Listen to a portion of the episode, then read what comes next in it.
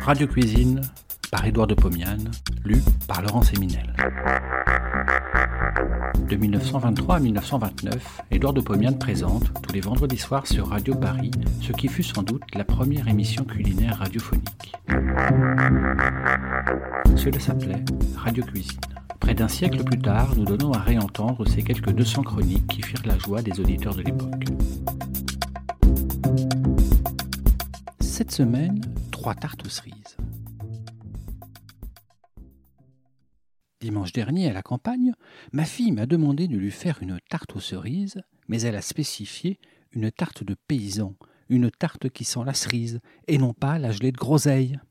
Le problème devait se résoudre facilement, puisque j'ai, comme voisine, une adorable grand-mère qui me raconte souvent que sa mère faisait des tartes aux fruits chaque fois qu'elle cuisait le pain. Et alors, elle en distribue à tous ses amis. Certes, ce n'est pas là un moyen de faire fortune. Aussi, n'a-t-elle rien laissé à sa fille, ma voisine? Celle-ci, optimiste et résignée, en conclut par un proverbe que je n'ai entendu que dans sa bouche. Un bon cœur est parfois un mauvais meuble. J'ai donc demandé à ma voisine la formule de la tarte de sa mère. Je vous avoue que je l'ai un petit peu modifiée, car je n'ai pas une grande confiance au sein doux dans la pâtisserie. J'aime mieux le beurre. Ma voisine n'entendra pas ce soir ma substitution. Il existe bien un appareil de TSF chez elle, mais elle est complètement sourde, donc je suis tranquille.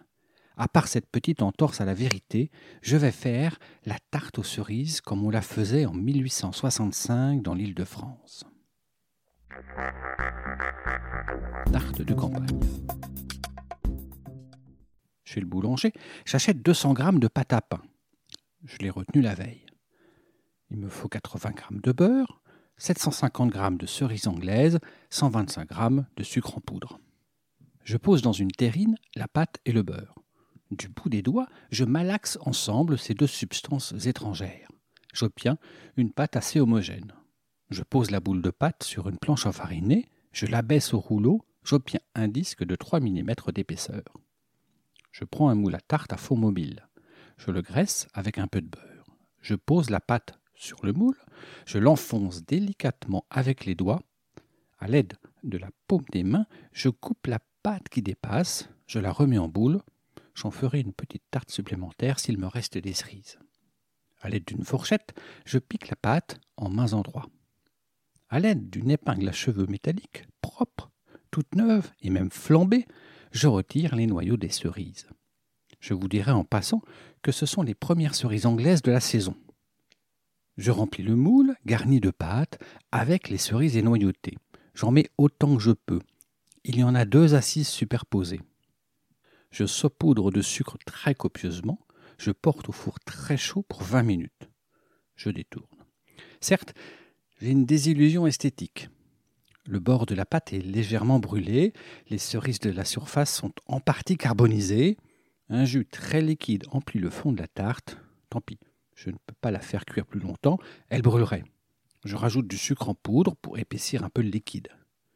Je démonte les bords du moule, je glisse la tarte sur un plat, je la laisse refroidir.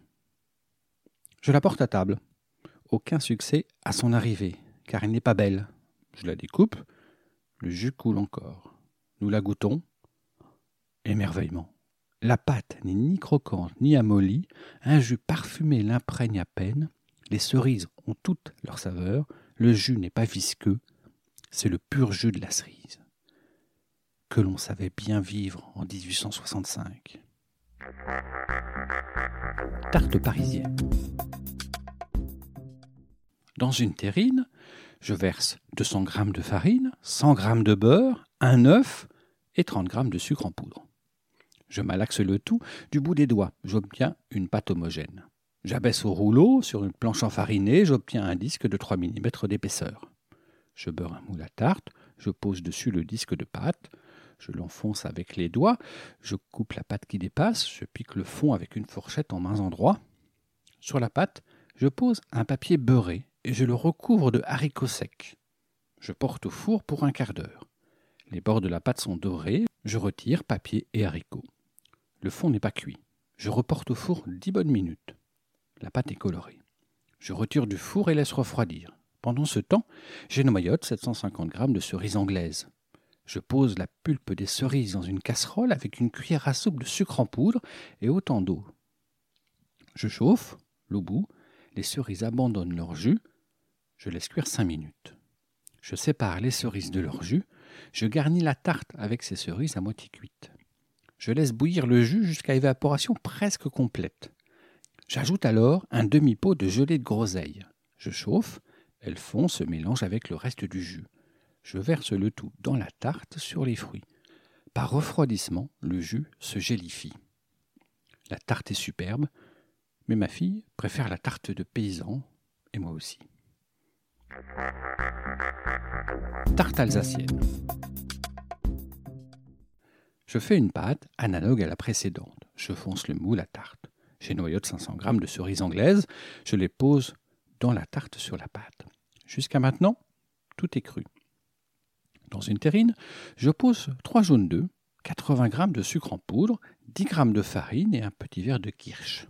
Je bats le tout au fouet. Petit à petit, j'ajoute un verre et demi de lait froid. Lorsque tout est bien mélangé, je le verse sur les fruits dans la tarte. Je porte au four bien chaud. Au bout de 30 minutes, je hasarde un œil dans le four. La tarte cuit régulièrement. Je plonge dans la crème une lame de couteau. Elle sort légèrement engluée. Je laisse cuire encore dix minutes. Je recommence l'épreuve du couteau. La lame sort sèche. La tarte est boursouflée, merveilleuse. Je la sors du four. Elle retombe rapidement. Elle s'aplatit un peu. Je la laisse refroidir. Je démoule, je découpe, je goûte. Hmm, c'est bien bon. Mais je vous avoue que je préfère encore la première de ces trois tartes, la plus simple, la plus rustique. Et je ne suis pas le seul. Ma femme et ma fille me le disent. Elles ont paré leurs oreilles de cerises vermeilles et rutilantes, elles éclatent de rire, et je suis heureux. Pourquoi? Je ne sais pas. Est-ce leur rire? Est-ce la tarte? Est-ce simplement la joie d'avoir vécu une année encore le temps des cerises? Bon appétit et à la semaine prochaine.